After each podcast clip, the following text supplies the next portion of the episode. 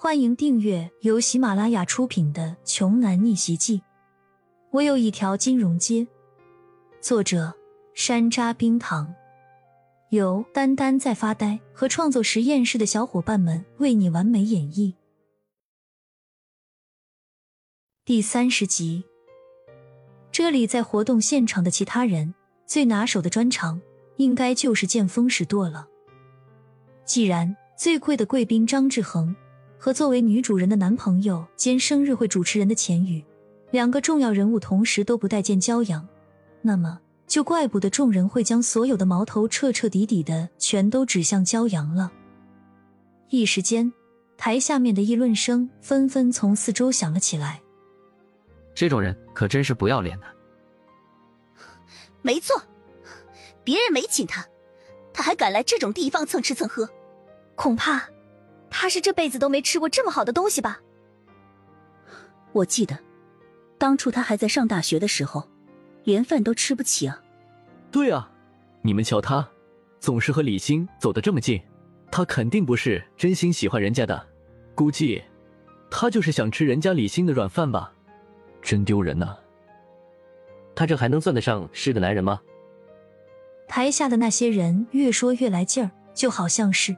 只要自己尽情的贬低骄阳，说的越难听，就越是能够受到张志恒的青睐和认可一样。可是，同样和李欣站在台上的骄阳，他根本就不在意这些人的言语，甚至他就连去多看那些人一眼的目光都没有，因为他觉得多看他们一眼，就等于是在浪费他自己的生命似的。但是李欣不同。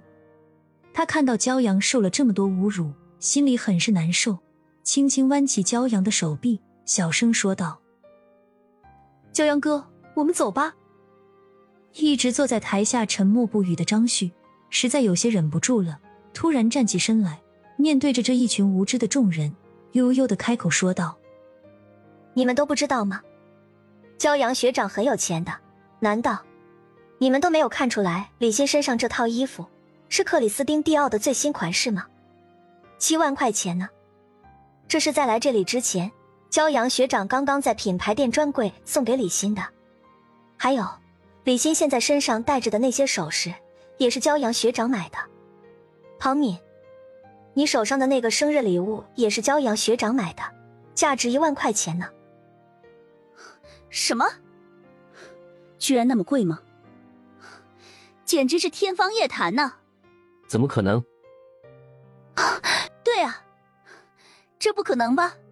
张旭此话一出，整个大厅里个个都瞠目结舌起来。所有人不仅仅是两只眼睛都瞪得大大的，跟一对灯泡似的，就连嘴巴似乎也合不拢了，都能塞下一个灯泡了。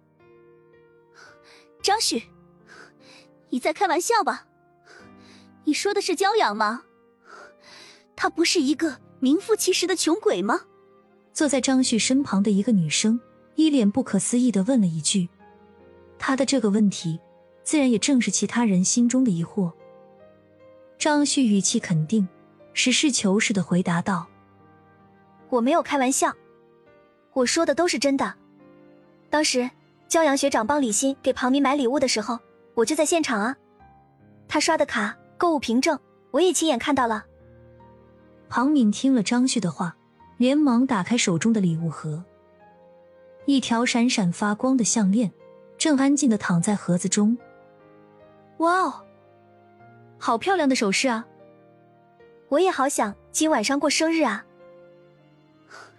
骄阳学长原来是深藏不露啊，太厉害了！大爱焦学长，焦学长能做你女朋友吗？我宣布，从这一刻起。我是骄阳的唯粉了。台下有女生先后惊呼起来，不断表达着自己对骄阳的崇拜和称许。这个时候，在所有人当中，立场最尴尬、脸色最难看的，就要非张志恒莫属了。他怎么都没有想到，曾经一直被自己踩在脚底下的贫贱蝼蚁，居然还能有如此鲤鱼跳龙门的翻身能力。这此时此刻。让张志恒感到非常非常非常的不爽，但是出于谨慎，他私底下默默的给家里手下发了一条短信，让他们好好的仔细盘查一下骄阳的真实身份。眼下，生日会的现场已经没有人再敢嘲笑骄阳了，几乎都在夸赞骄阳如何如何有钱，对李欣出手如何如何阔绰等等。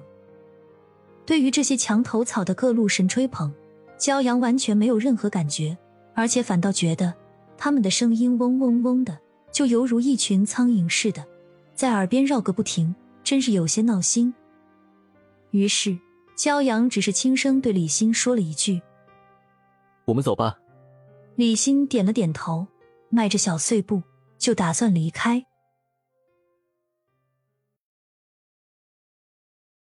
本集播讲完毕，想听更多精彩内容，欢迎关注“丹丹在发呆”。